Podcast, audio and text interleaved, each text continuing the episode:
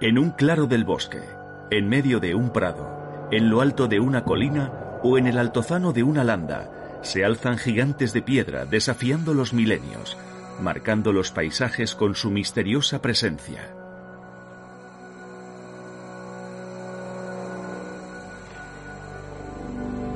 Huellas terrestres vistas desde el cielo. Las piedras monumentales existen en numerosas culturas de todo el mundo, pero en la costa atlántica francesa y del Reino Unido es donde encontramos los conjuntos más antiguos y espectaculares. Los megalitos, del griego megas, grande, y litos, piedra, dibujan imponentes conjuntos de menires que suscitan numerosas preguntas.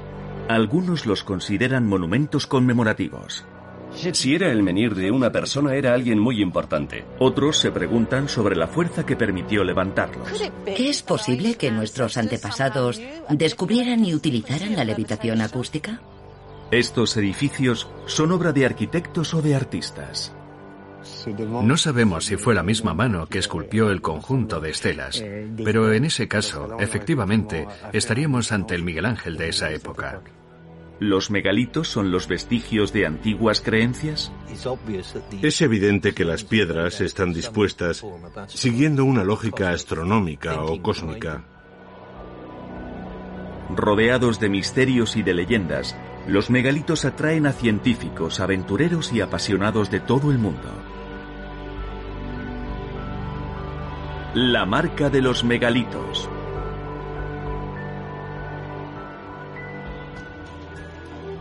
Desde hace siglos los hombres se preguntan sobre el origen y el significado de estos extraños monumentos. La Edad Media veía en ellos la obra del diablo, de los hechiceros o de gigantes que vivieron en la tierra antes del diluvio. Más tarde fueron atribuidos a los druidas, los sacerdotes celtas, que los habrían erigido para celebrar allí sus rituales. Algunas imaginaciones fértiles los asocian con fuerzas sobrenaturales o con visitantes extraterrestres. Independientemente de cuál sea la teoría propuesta, todas plantean siempre los mismos interrogantes. ¿Quién los construyó? ¿Cuándo? ¿Cómo y por qué? Los mismos interrogantes han marcado nuestro viaje a algunos de los sitios más emblemáticos, desde el oeste de Francia hasta el extremo norte de Escocia. Karnak es nuestra primera etapa. Los menires o piedras altas en celta se despliegan aquí en filas impresionantes. Es un sitio único en el mundo, porque aquí se concentran más de 3.000 piedras alineadas a lo largo de casi 4 kilómetros. Se calcula que este conjunto se remonta al año 4000 a.C., datación que ha sido posible gracias al carbono 14 y el carbón de madera descubierto a los pies de algunos menires. A primera vista se trata tan solo de alineamientos de piedra sin labrar, pero su disposición es mucho más compleja de lo que parece a simple vista. Cuando avanzamos a lo largo de estos alineamientos, se produce un efecto de perspectiva sorprendente, que además, en esta ligera pendiente, se ve acentuada por las dimensiones de los monolitos, que son cada vez más grandes. Pero eso no es todo. En algunos estudios realizados sobre la morfología de las piedras, los investigadores apreciaron que las losas extraídas como esta tienen a menudo una cara de extracción y una cara de afloramiento. Eso quiere decir que el granito que afloraba sobre el suelo fue extraído en el lugar. Y en algunos senderos alzaron dos filas de monolitos. Y las caras labradas, que son más planas, están todas vueltas hacia el interior. Se trata, por tanto, de una escenografía premeditada, que no era producto del azar. Si señalaba un recorrido especial o una procesión, es algo muy difícil de imaginar, pero es muy posible que así fuera.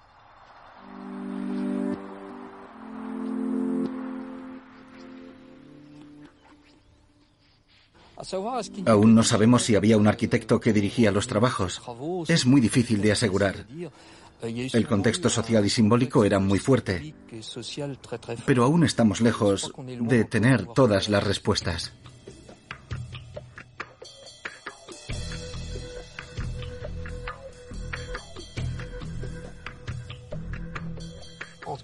En lo que concierne a su orientación, cuando analizamos gran parte de la orientación de estos alineamientos, vemos que hay muy pocos, prácticamente ninguno, que se correspondan con un eje astronómico relevante. No hay ningún alineamiento realmente orientado en relación a la salida del Sol o con algún solsticio, ni con los ejes lunares. El concepto del conjunto es otro.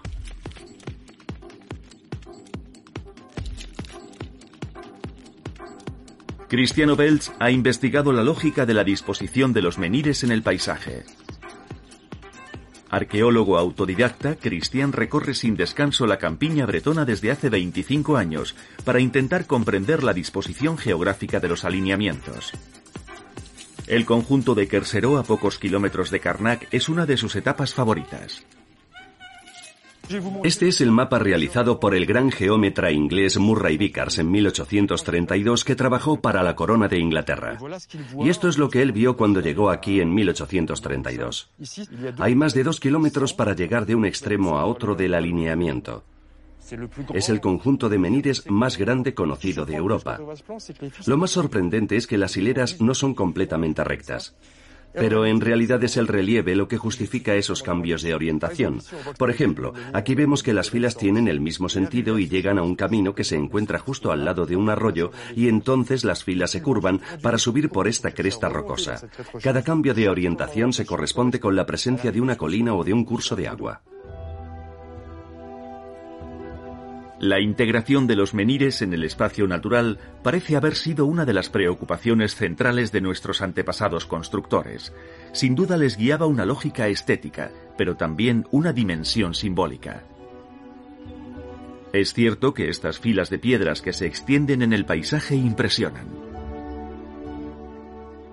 Es el símbolo de la fuerza de una población. Realmente refleja la idea de un territorio cruzado por algo. Es también el símbolo de una etnia, de pertenencia a una gran familia, a una gran comunidad, que tiene una cultura común y que hizo esto. Sin embargo, persiste una pregunta crucial. ¿Por qué construyeron estos conjuntos monumentales? ¿Piedras conmemorativas de personas o de hechos? ¿Lugares ceremoniales? ¿Hitos territoriales? Las hipótesis se multiplican, pero la respuesta permanecerá enterrada para siempre junto con el espíritu de nuestros antepasados. Hay que tener en cuenta que existen pocos datos acerca de todo lo relativo a la vida cotidiana de esas gentes, a sus hábitos. Si se hubieran realizado más excavaciones, puede que supiéramos más acerca de la vida cotidiana de estos pueblos. Aún nos faltan muchísimos elementos.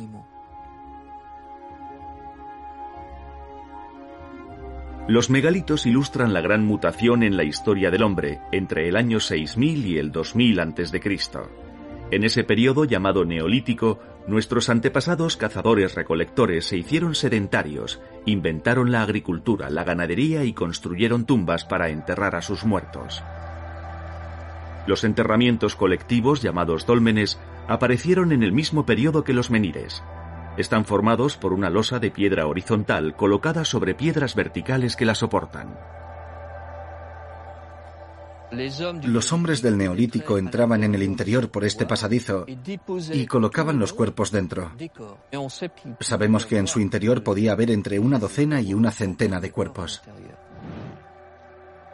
Los dólmenes, como los menires, son el testimonio del nacimiento de una cultura hace 6.000 años. Es el inicio de nuestra cultura. Es la primera vez que el ser humano comienza a construir algo que no tiene ninguna utilidad para sobrevivir. Pero ¿cómo hacían los hombres del año 4000 a.C. para extraer esos enormes bloques de piedra? Los hombres del Neolítico aprovechaban las grietas haciendo pequeñas muescas. Después solo tenían que introducir cuñas de madera que poco a poco se hinchaban con el agua, hasta que finalmente conseguían que la roca se partiera. Esta es sin duda la cara de extracción, y es un caso típico que muestra las hendiduras de extracción a ambos lados. Aquí tenemos dos muescas y aquí otras dos. Aunque la construcción de estos conjuntos se realizara en las proximidades de grandes asentamientos, por la envergadura del esfuerzo, los trabajos tuvieron que prolongarse durante varios siglos. Ante la visión de estos miles de menires surge una pregunta. ¿Por qué están concentrados en Karnak y en sus inmediaciones? Seguramente existía una población muy densa, o bien un centro importante, algo imprescindible para poder levantar tantas piedras y este monumento gigantesco. En el año 4000 a.C., el litoral bretón era un auténtico Eldorado que atrajo a una gran población. En el Neolítico esta era una tierra extraordinaria. El mar favorecía los intercambios comerciales y culturales en barco.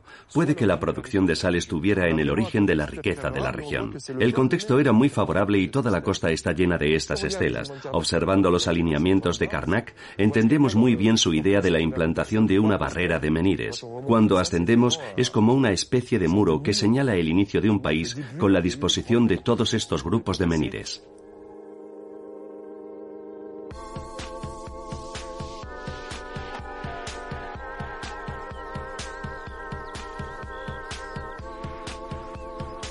Aunque la mayoría de los menires se integran en grandes conjuntos, otros más aislados llaman inmediatamente la atención por su tamaño y su especial ubicación.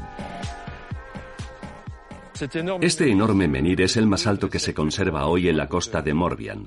No sabemos cuál es su longitud total, pero roza los 6 metros más o menos. El estar alejado de la fila de monolitos le confiere un valor especial, y siendo el más grande, si es la piedra de una persona, tuvo que ser alguien muy importante, o al menos los valores que se le atribuían eran muy importantes. Nos encontramos en el reino de la mitología que inventó un pueblo, y aquí nació y se desarrolló lentamente a lo largo del tiempo el origen de nuestros mitos. Los menires simbolizan la aparición de una cultura llena de misterios. Es necesario saber observarlos con la mirada de un detective para descifrar toda su riqueza. Lo más sorprendente de todo es el efecto que produce la luz rasante del sol. Hay grabados que aparecen cuando nos paseamos entre los menires, algo que en mi opinión es extraordinario y poco conocido.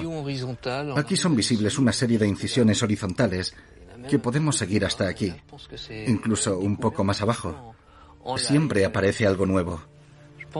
Si estudiáramos todos esos grabados, todos los menires, con una luz rasante, descubriríamos muchas cosas. Aún quedan muchas cosas por descubrir en estos menires. Lejos de ser grandes bloques de piedra sin labrar plantados en el suelo, los menires podrían haber estado decorados con grabados. La mayor parte fueron sin duda borrados por la lluvia y el viento, pero otros, protegidos de la intemperie, han llegado hasta nosotros a través de los milenios. Hay toda una serie de dibujos de serpientes. Aquí se aprecia muy bien la ondulación del cuerpo de la serpiente con la cabeza, que está aquí. Y hay otra en este lado.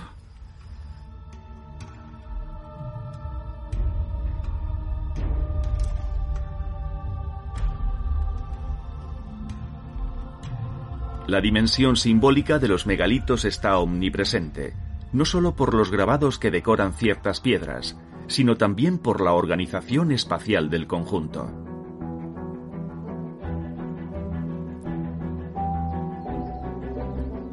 A menudo, la arquitectura de estos lugares es de una precisión sorprendente.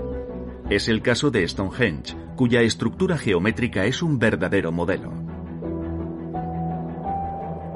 Situado a 150 kilómetros al oeste de Londres, Stonehenge es el ejemplo perfecto de aquello que los celtas llamaban cromlech, un muro de piedra en forma de círculo. Su construcción se habría desarrollado en tres fases, entre el año 3000 y el 1500 a.C., es decir, casi mil después de Karnak. La danza de los gigantes, como era conocido en la Edad Media, atrae la atención de los arqueólogos desde hace décadas.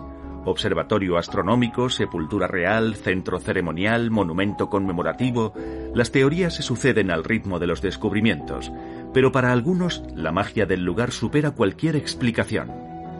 Algunos habituales, aventureros nómadas, vuelven aquí puntualmente cada año para disfrutar de su belleza. Chris y Rob son dos pilares de esa pequeña comunidad de enamorados de Stonehenge. Ellos se instalan aquí durante algunas semanas en los caminos que rodean el monumento y a pesar de las vallas, se empapan de la magia del lugar.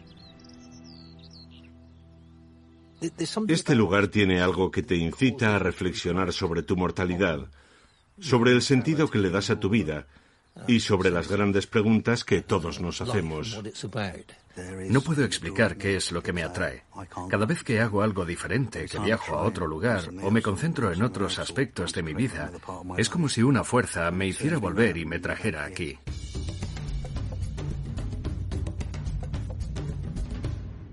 Este lugar tiene una fuerza que hace que veas el mundo de otra forma. Nuestras vidas están rodeadas por el caos, pero cuando estás aquí, todo lo ves desde otra perspectiva. Es un elemento estable, tangible, en un mundo que cambia constantemente. Un lugar semejante merece tener un guardián, y a veces Rob se siente investido por esa misión. Puede que esté aquí para vigilar el lugar, para asegurar que no le pase nada. Es evidente que las piedras están colocadas según una lógica astronómica o cósmica, porque detrás de ellas se percibe una gran precisión geométrica.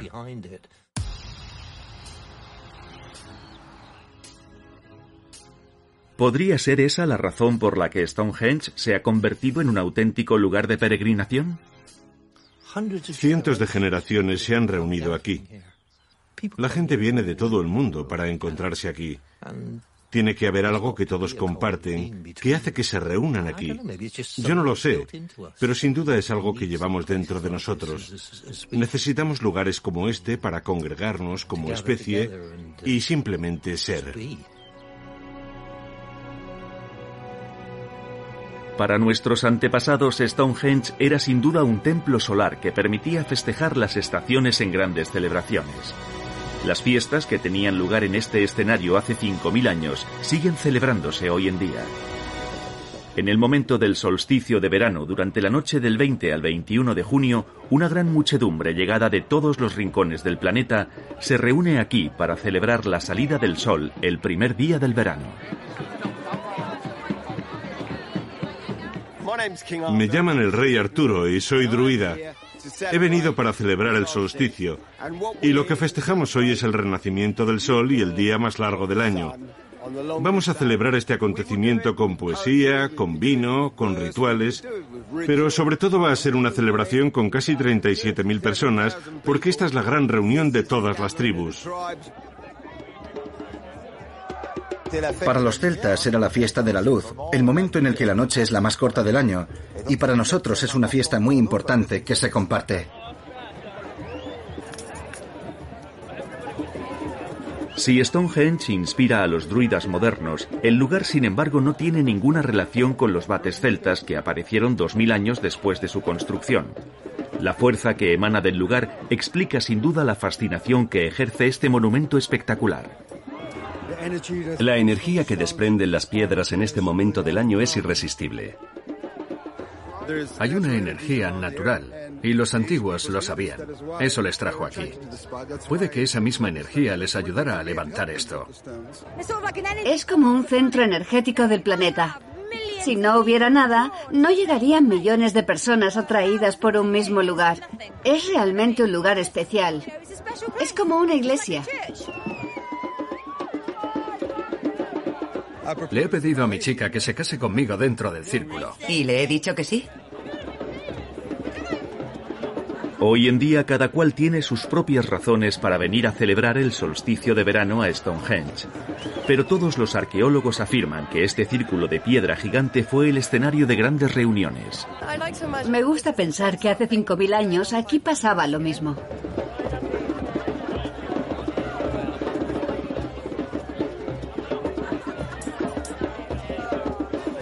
Stonehenge fue construido en el momento en el que nuestros antepasados, cazadores-recolectores, se convirtieron en agricultores. Ellos lo construyeron para saber en qué momento del año estaban. De hecho, es un gran reloj solar, pero no te indica la hora del día sino los ciclos estacionales. Si lo pensamos, si no hubiera sido perfectamente concebido, las heladas podrían haber devastado sus cosechas, porque ellos habrían sembrado en el momento equivocado, y su sociedad y sus cultivos habrían quedado diezmados. De forma que tenían que ser precisos y hacer bien las cosas.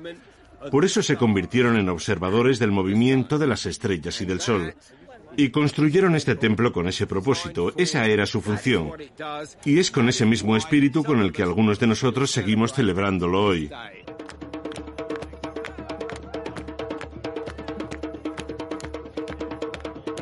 Hace cuatro mil años las celebraciones eran acompañadas también por cánticos, músicas y danzas. Algunos arqueólogos mantienen la hipótesis de que la estructura de Stonehenge habría sido pensada para posibilitar la difusión del sonido durante las ceremonias.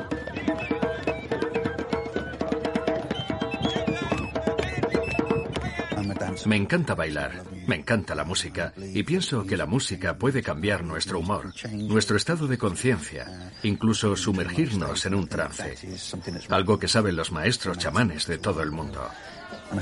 Y creo que, además de un templo de la luz dedicado al sol, este lugar también fue construido pensando en la importancia de la acústica. Permite que el orador sea oído por todos como en un anfiteatro. ¡Por el fuego! ¡Por el fuego! Eso también ayudaba a la gente a modificar su estado de conciencia y a abrir su mente.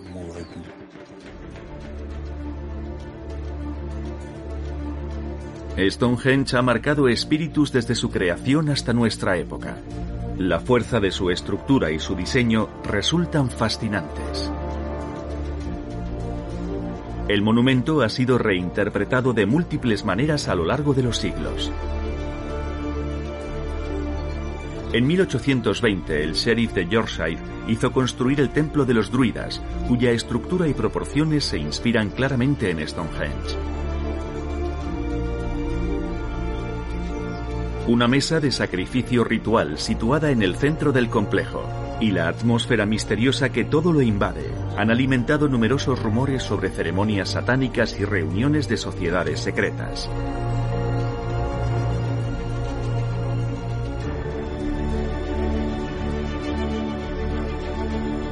Mucho más recientemente, en la década de 1970, se erigió una versión postindustrial del famoso monumento de Stonehenge en Estados Unidos. Carhenge es la réplica fiel del complejo neolítico. Los coches han sustituido a las piedras, pero la orientación solar ha sido respetada. Es otra forma de ser fiel al concepto de calendario astral del sitio original. A imagen de Stonehenge, la utilización de sitios megalíticos como calendarios estacionales ha sido algo recurrente. La hipótesis de su orientación astral adquiere todo su sentido cuando se contemplan desde el cielo. Laurent Lescope, un arquitecto apasionado de la arqueología, quiere demostrar de manera científica esa hipótesis en el yacimiento de Crucuno, en Morbia. Está allí con su hijo para investigar el asunto. Lo más importante aquí, la característica más especial del complejo de Crucuno, y por lo que es más conocido, es por estar orientado según los ejes estelares, y especialmente por el punto donde sale el sol en los solsticios de invierno y de verano. Se puede decir que es como un pequeño Stonehenge, y esa es la fama que acompaña a este lugar. La idea es estudiar el sitio, y para ello aprovechamos el momento en el que la luz es más uniforme. Y la mañana es perfecta para eso, porque no hay sombras ni contrastes fuertes. La idea es fotografiar toda la zona, desde todos los ángulos, para hacer una recreación en 3D con un programa especial.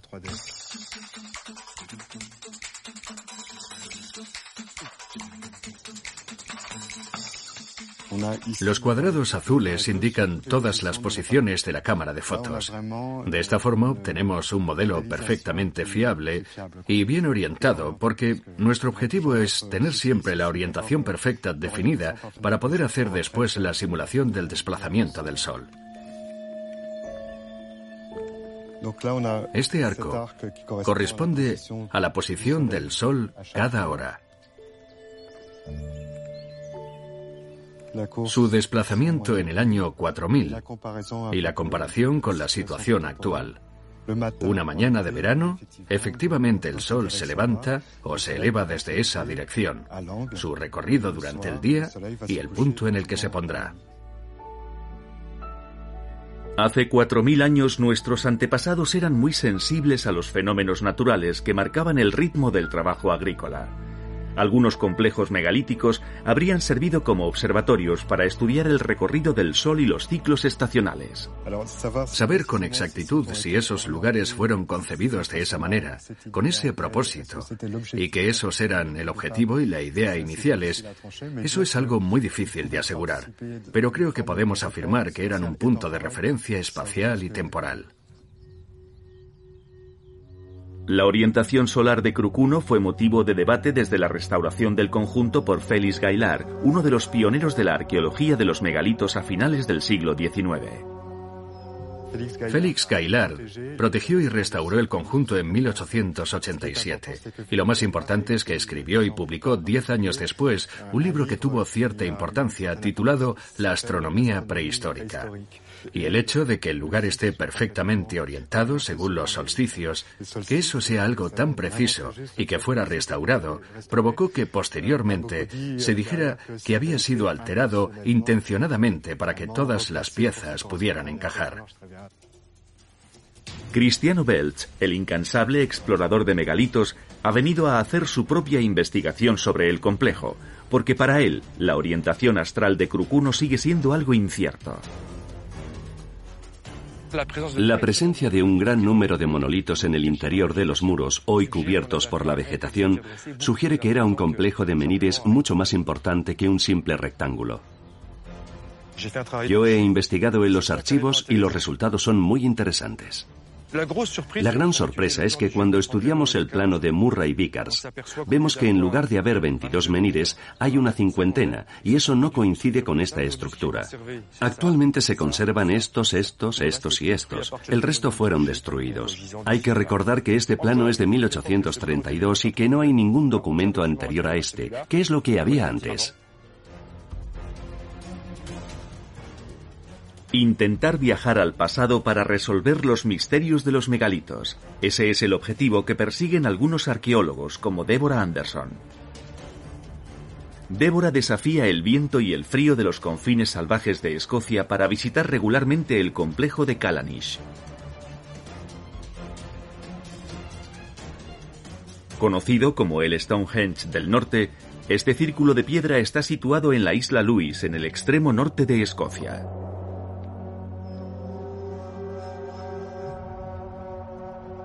Su emplazamiento, muy especial, hace pensar que estaba ligado a los ciclos lunares.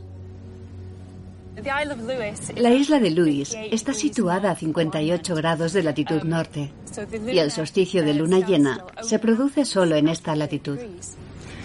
El otro lugar en el mundo en el que se puede observar el fenómeno es en Cabo Cod, 58 grados de latitud sur en el sur de Chile, por lo que Calanish seguramente fue construido con esa lógica de alineación lunar.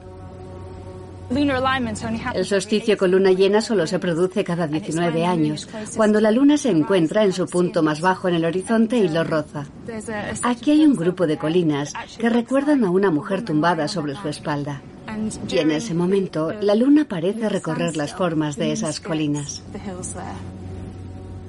Ese espectáculo asombroso ha inspirado a la artista Cristina Walsuk, que siente verdadera pasión por este lugar. Esta figura se llama la mujer dormida o la anciana de las amarras y da la impresión de que engendra la luna. Después la luna se desliza a lo largo de su cuerpo, desaparece detrás de la colina y renace. Cuando estás entre los menires, tienes la impresión de que la luna se hunde en el anillo central. Es un espectáculo extraordinario que he querido recrear en mis cuadros.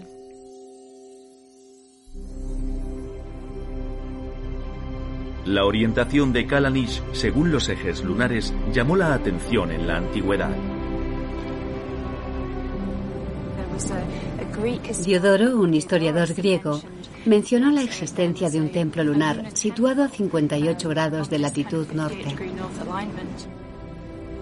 Según otros documentos antiguos, la diosa luna visitaba la Tierra cada 19 años en Kalanish. Es posible que para captar el poder del astro nocturno, los pueblos del norte erigieran el círculo de piedra allí donde la luna llena del solsticio de verano rozaba las montañas. Erigido en torno al año 3000 a.C., Este sitio es único en Europa porque concentra en un solo lugar las tres grandes formas del arte megalítico, los alineamientos, un círculo de piedra y una tumba. Ahí está la cámara funeraria, que fue construida detrás de la gran estela y el círculo de piedras. Era una tumba colectiva. La inhumación de los muertos ilustra una revolución cultural, social y espiritual fundamental de nuestros antepasados hace ya 5.000 años. El neolítico transformó por completo la relación del hombre con la naturaleza. Antes los humanos estaban inmersos en un espacio natural en el que se desplazaban y vivían. En el neolítico se instalan en el lugar elegido y construyen monumentos diciendo, esta tierra nos pertenece. Y las tumbas en las colinas también significaba, aquí están enterrados nuestros antepasados en nuestro territorio. Como en muchos otros complejos megalíticos, la situación de Kalanish en el paisaje fue pensada. A menudo se encuentran círculos de piedra cerca del agua. Y esa frontera entre los vivos y los muertos, el agua y la tierra, parece que fue muy importante para los constructores de esos monumentos. Las representaciones que guiaron a los creadores de Kalanish son reinterpretadas 5.000 años después por Cristina Balsuk. En la galería que tiene con su marido Roger, los cuadros expuestos están llenos de elementos simbólicos. Como artista figurativa, me gusta sacar el punto de vista emocional, espiritual y captar los elementos visuales del paisaje sobre los menires. En este cuadro he introducido un cuervo volando, porque en la mitología celta representa la muerte y esta figura recuerda a un esqueleto. De esta forma, tenemos algo que muere y que después renace relacionado con la luna. Aquí veo a una mujer que acaba de dar a luz. Y aquí hay un esqueleto con la muerte. Yo amo la idea de la vida y de la muerte, del ciclo vital.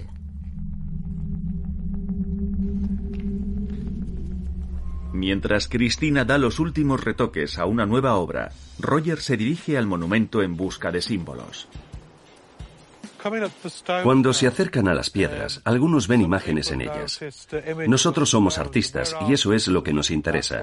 Si nos fijamos, aquí hay una especie de rostro, una cara de mujer, de perfil, un poco como un retrato egipcio. Es la piedra femenina. Si pasamos al interior del círculo, ahí tenemos la piedra masculina que evidentemente es muy fálica. La piedra masculina y la piedra femenina están juntas. Forman un cuadro ahí, con sus aristas. Y es a través de ese marco que en verano, cuando sale el sol, un rayo de luz se refleja en la roca. Y es así como la energía del sol entra en el interior del círculo.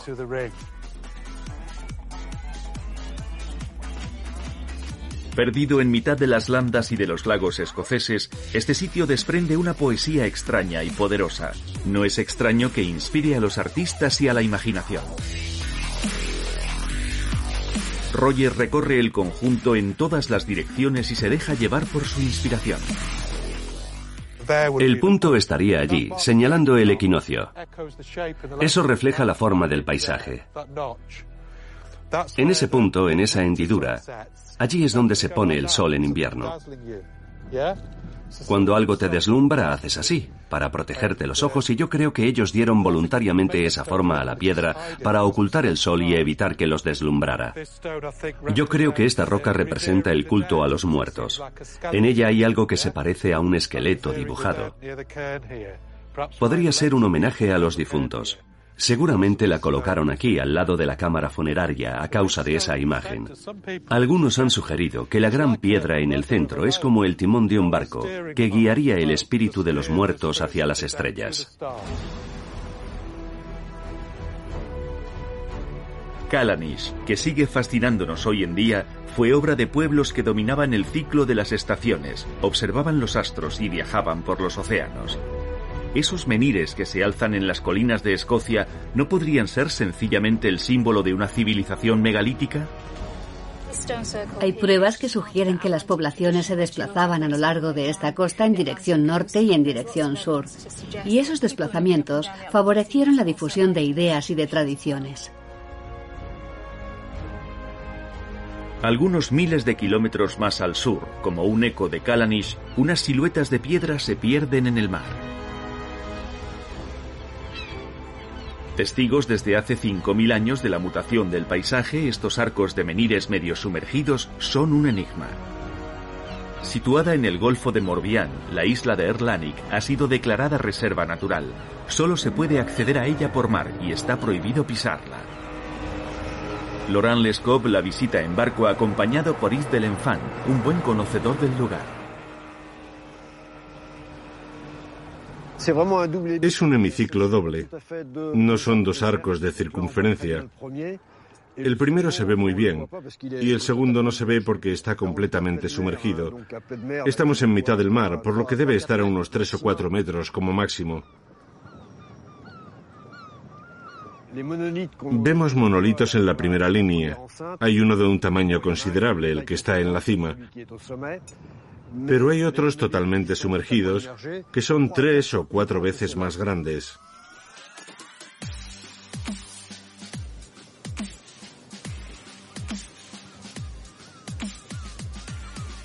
Las excavaciones arqueológicas realizadas en las proximidades de los menires han revelado indicios sobre la función que pudo tener este conjunto.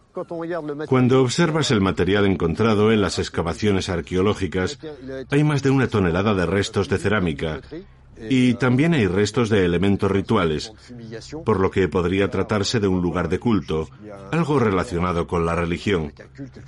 También se encontraron numerosas flechas de sílex. Igualmente se encontraron urnas. Y en el interior de esas urnas se encontraron huesos de bóvidos incinerados, por lo que todo indica que en este lugar se celebraban ceremonias o algún culto, pero sin duda es algo muy difícil de asegurar. Una cosa es segura. Los arcos de piedra fueron erigidos en tierra firme en un paisaje muy diferente, transformado posteriormente por los cambios climáticos. Laurent elabora un registro fotográfico del lugar para reproducirlo en 3D y reconstruir el entorno original. Se calcula que hace 5.000 años el nivel del agua era de 6 u 8 metros inferior. Para imaginar este lugar sin el agua es necesario hacer un pequeño esfuerzo de imaginación. Y las imágenes nos ayudan a hacer ese esfuerzo. La recreación en 3D nos permitirá sobre todo comprender las implicaciones a escala del paisaje. Esos menires formaban parte de un conjunto de centros conectados entre sí. En efecto, no muy lejos, al otro lado del estrecho, se levanta una construcción con piedras labradas llamada Kern por los arqueólogos. El Kern de Gabrinis es un monumento funerario construido en torno al año 4000 a.C. Bajo esta pila de piedras se esconde un verdadero tesoro convertido en uno de los objetos de estudio de Laurent Lescaut. 22 de las 24 estelas de piedra que componen el pasillo interior y la cámara funeraria están totalmente cubiertas de grabados. El lugar fue bautizado por esa razón, la Capilla Sixtina del Neolítico. Loran hace un registro minucioso de todas las losas para reproducirlas en 3D y descifrar mejor los motivos que las adornan. Así observamos los grabados de una forma más precisa. Un elemento muy importante es la posición del grabado en el volumen global. Hasta el momento solo veíamos los grabados reproducidos en un plano y no sabíamos prácticamente nada del volumen en el que estaban inscritos. Pero en Gabrinis, si observamos detenidamente el conjunto de las estelas, vemos que algunos grabados están determinados por el volumen de las piedras, por el modelo de partida que pudo haber la piedra. Viendo la densidad, la regularidad y la forma en la que están hechas las cosas, uno se pregunta si no sería la misma mano la que habría grabado todas las estelas. Si ese fuera el caso, estaríamos ante el Miguel Ángel de esa época. Aquí se encontró uno de los elementos más extraordinarios. Estos son barcos, están aquí y aquí. Y estos elementos que aparecen como picos serían la tripulación. Es una forma de representar los barcos y su tripulación en los grabados de ese periodo.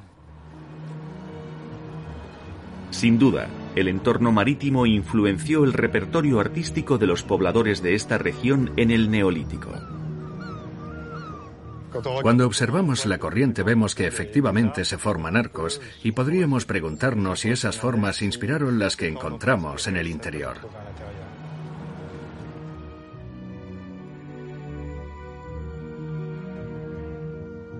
El objetivo de Loran es también hacer un modelo en 3D muy preciso del exterior del túmulo. Aquí tenemos el volumen general del kern en una nube de puntos. Y vemos que faltan algunos elementos, que probablemente serán completados por la toma aérea del dron. Con las imágenes del dron tendré la posibilidad de obtener una imagen en 3D del conjunto del túmulo con gran detalle. Bien, vamos a despegar.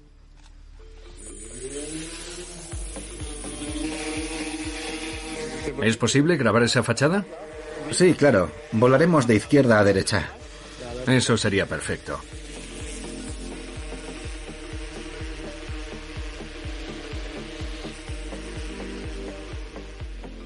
Gracias a los modelos 3D, podemos tener el volumen completo del exterior y para el interior, el detalle de todos los grabados.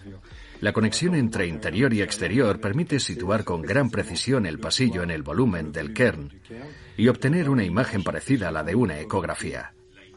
La intuición de Loran es que el pasillo del kern de Gabrini estaría orientado según el eje solar del solsticio de invierno. El 21 de diciembre los primeros rayos del sol naciente iluminarían el pasillo y la cámara funeraria.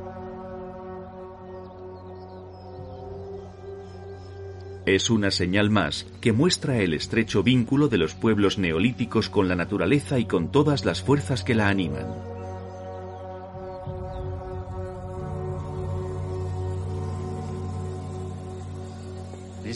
Los elementos naturales, ya sean la piedra, el agua, el viento o los astros, contribuyeron a la elección del emplazamiento de los megalitos. La cercanía entre los menires y las fuerzas naturales ha contribuido a alimentar numerosas creencias y leyendas a través de los siglos. Hay algunas leyendas relacionadas con el gigante Gargantúa, con las hadas y los duendes. Sobre el gigante Gargantúa, que tenía un guijarro en la bota, y cuando lo tiró, el guijarro se convirtió en un menir. A menudo se habla de un uso, del uso del hada que hilaba lana y que se transformó en un menir. Y también estaba el dolmen que servía de casa a los cordigans o duendecillos, unos pequeños seres maliciosos que, al caer la noche, cuando salía la luna, te arrastraban a bailes infernales y nunca más te volvían a ver. A menudo, muy cerca de estos monumentos megalíticos, se encuentran rocas naturales que suelen mostrar en su superficie concavidades formadas geológicamente por la erosión natural del granito. A menudo esas concavidades eran consideradas piedras del sacrificio que inspiraron muchas leyendas.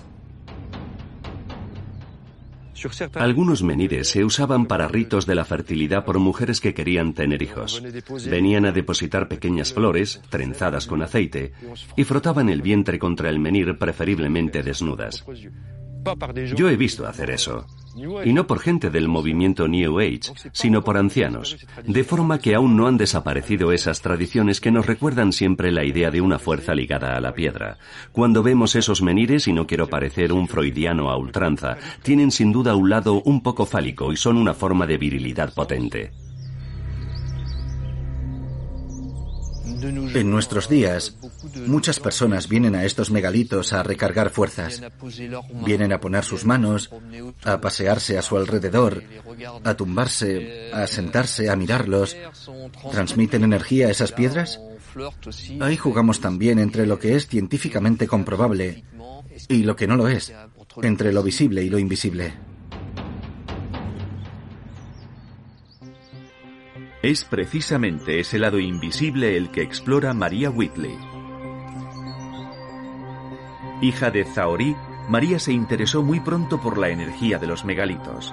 Su campo de investigación privilegiado es el conjunto de Eifury, un lugar de obligado peregrinaje para todos los apasionados de los menires. Es un lugar especial porque está lleno de energía terrestre y eso es lo que buscaban nuestros antepasados. Este flujo de energía que llamamos la línea de Saint-Michel se extiende a lo largo de 500 kilómetros y pasa por muchos lugares sagrados. Avebury está justo en mitad de esa línea. Para María, el emplazamiento de Avebury no tiene nada que ver con el azar. El lugar está justo en mitad de una corriente de energía que atraviesa el sur del Reino Unido de este a oeste. Cuando plantas un menir en el suelo sobre una corriente de energía terrestre, se produce algo verdaderamente mágico. La piedra absorbe la energía y se producen haces de energía que dan vueltas a su alrededor. Hay dos haces bajo el suelo y dos haces en la superficie. El haz número 2 envía una señal electromagnética a esta piedra, a aquella piedra, a aquella, tejiendo una tela de araña de energía electromagnética en el interior del círculo de piedra.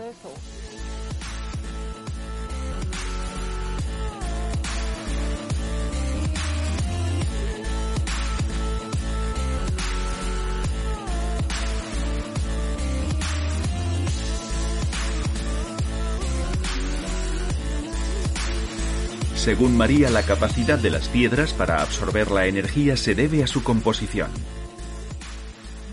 Este tipo de piedra es una especie de arenisca que se formó hace miles de años a partir de arena y que contiene mucho silicio.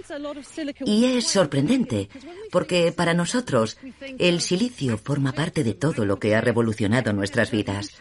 Los microchips y los semiconductores que llevan nuestros ordenadores y nuestros teléfonos móviles. Es posible que nuestros antepasados hubieran encontrado cómo utilizarlo de una manera completamente diferente, colocando enormes bloques de silicio en el suelo para que las corrientes de energía los atravesaran. Ahora vamos a hacer una prueba para detectar las radiaciones. Esta varilla está hecha de cobre y níquel, es conductora y permite localizar los haces de energía. Bien, si pasamos la varilla a lo largo de la piedra, en el nivel del tercer haz de energía, Ahí detecta una señal. Si sigo moviendo la varilla hacia arriba, ahí la señal es especialmente fuerte. Sigo subiendo y ahí está. Hemos encontrado el haz de energía. Según algunos, los hombres del Neolítico habrían sido capaces de canalizar esa energía. Muchas personas creen que, de alguna forma, nuestros antepasados eran capaces de manipular las corrientes de energía para transportar las piedras. Puede sonar fantástico, es verdad, pero tal vez podría ser un principio de explicación. Nosotros hemos medido con nuestros equipos la actividad electromagnética terrestre y hemos detectado tres señales con longitudes de onda diferentes. Por otra parte, un investigador que trabaja en las pirámides de Bosnia ha propuesto la hipótesis de que existe una frecuencia de levitación que se correspondería a 25 hercios, que es una de las tres frecuencias que hemos encontrado en nuestras mediciones. ¿Significa eso que nuestros antepasados conocían esa frecuencia de levitación y la utilizaron?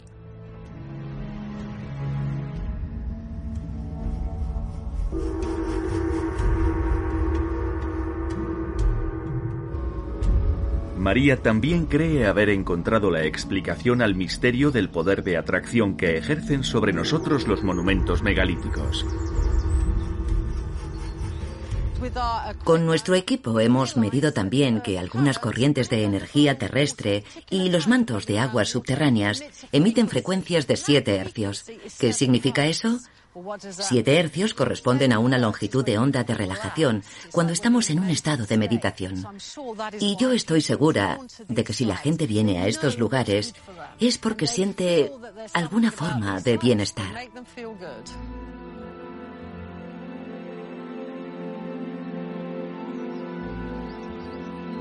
La energía que desprenden estos lugares nos sigue atrayendo hoy en día aunque según María nuestros antepasados la percibían de una forma más fuerte. Nuestros antepasados estaban mucho más conectados con el entorno y su sensibilidad era mucho mayor. Hoy nos vestimos con prendas de nylon y calzado sintético. Ya no tenemos esa conexión con la tierra, la hemos perdido. Y yo tengo la sensación de que estos lugares ancestrales son lugares en los que nos reencontramos con nuestra madre naturaleza. Sin duda es una forma de reencontrar esa armonía con nuestro planeta en toda su gloria. Los megalitos nos atraen por su poder de evocación y nos transportan a los orígenes de nuestra cultura. Simbolizan un periodo esencial de la historia de la humanidad. Hace 6.000 años, nuestros ancestros se hicieron sedentarios, marcaron su territorio, enterraron a sus muertos y pusieron las bases de una civilización cuyos símbolos más espectaculares son los megalitos. Aunque la ciencia nos permita comprender mejor quién erigió esos monumentos, en qué época y de qué manera, una pregunta quedará siempre sin respuesta. ¿Por qué? Porque nuestros antepasados se llevaron con ellos los ritos y las creencias que animaron estos lugares.